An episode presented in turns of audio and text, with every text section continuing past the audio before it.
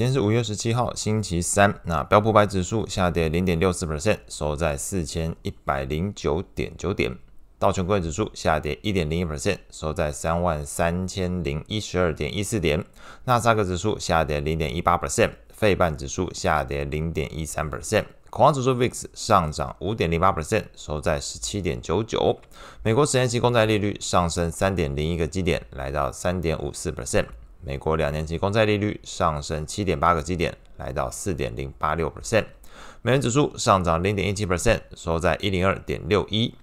经济数据部分。那中国大陆的四月份社会消费品零售销售年增率十八点四 percent，远高于前一期的五点八 percent 水准。美国的四月份零售销售年增率一点六 percent，低于前一期表现。那月增率来看零点四 percent，则是比前一期稍微高出，那并且还是低于整个市场的预期。那核心销售的部分来看，月增率零点四 percent，同样是比前一期高，那是低于预期，所以。所以整体来看，中国大陆的消费的力道持续是在复苏的一个阶段哦。那美国的部分则是呈现了一个些微放缓的一个迹象。所以在昨天来讲，哎，看到的情形，两个国家那这个消费的力道跟趋势方向有些不同。美股的部分，那众所瞩目的第二轮美国债务上限谈判的情况，就结果来讲，哎，这个似乎还需要第三轮会谈。从目前的消息面来说，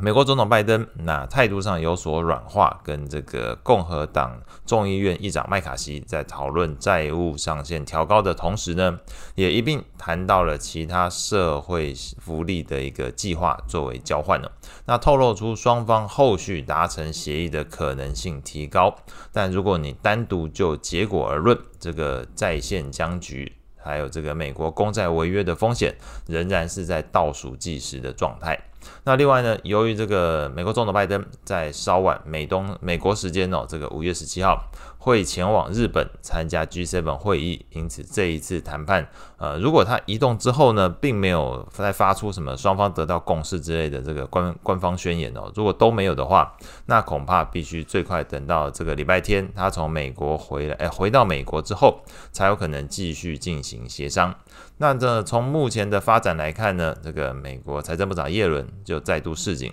这个美国公债违约的可能性提高，那因此。向市场示警说，可能会导致前所未有的风暴。如果真的发生违约的话，可能导致经济衰退。那随着第二轮美国在线谈判不如原先市场预期哦，因为先原本市场是蛮正面去解读，双方仍然无法取得明确而且具有建设性的成果。那观察到美股在尾盘的时段卖压转强。纳斯达克指数还有非半指数都由红翻黑，同时 VIX 指数收盘是上涨了五点零八 percent，来到了十八 percent 的一个水准。CNN 的恐惧贪婪指标也从这个先前的贪婪下降到了中性哦，那透露出整个股市的避险情绪有些转强。那原先憧憬着这个在线协商能够迅速达成的这个观点受到挑战。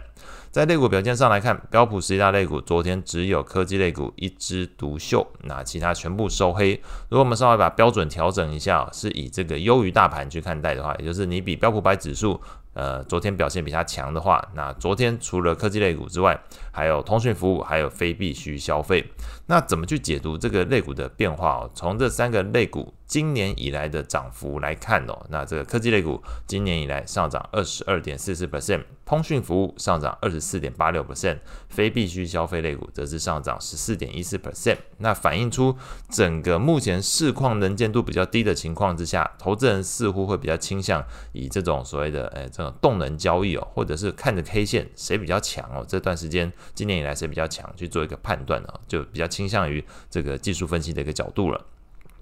债券市场部分，那这个联总会官员持续释出鹰派言论。这克利夫兰分行行长梅斯特昨天表示，从目前可以取得的数据来看，实在无法佐证目前 Fed 的利率已经达到具有足够限制性的水准。那另外呢，这个李奇蒙分行的行长巴尔金也是认为，他还无法相信通膨正在稳步的朝向两 percent 的这个通膨目标做一个下滑，他更乐见于透过更多次升息来对抗通膨。那在目前这个第二轮美国债务上限这个谈判这个僵局悬而未解之下，那或许是受到整个 Fed 官员的一个鹰派发言的影响。昨天来看，美债利率是走阳的，那这个债券价格是下跌。那在债券型 ETF 的变化上来看，美国投资等级债券 ETF LQD 连续第二天下跌，那跌幅都很接近哦。这昨天又是下跌一个零点五 percent，但是非投资等级债券 ETF HYG 则是下跌零点七 percent 哦。有提到，呃，前一个交易日我们看到这个 HYG 的表现相对这个投资等级哦相对对抗跌，但是昨天来看并没有，看起来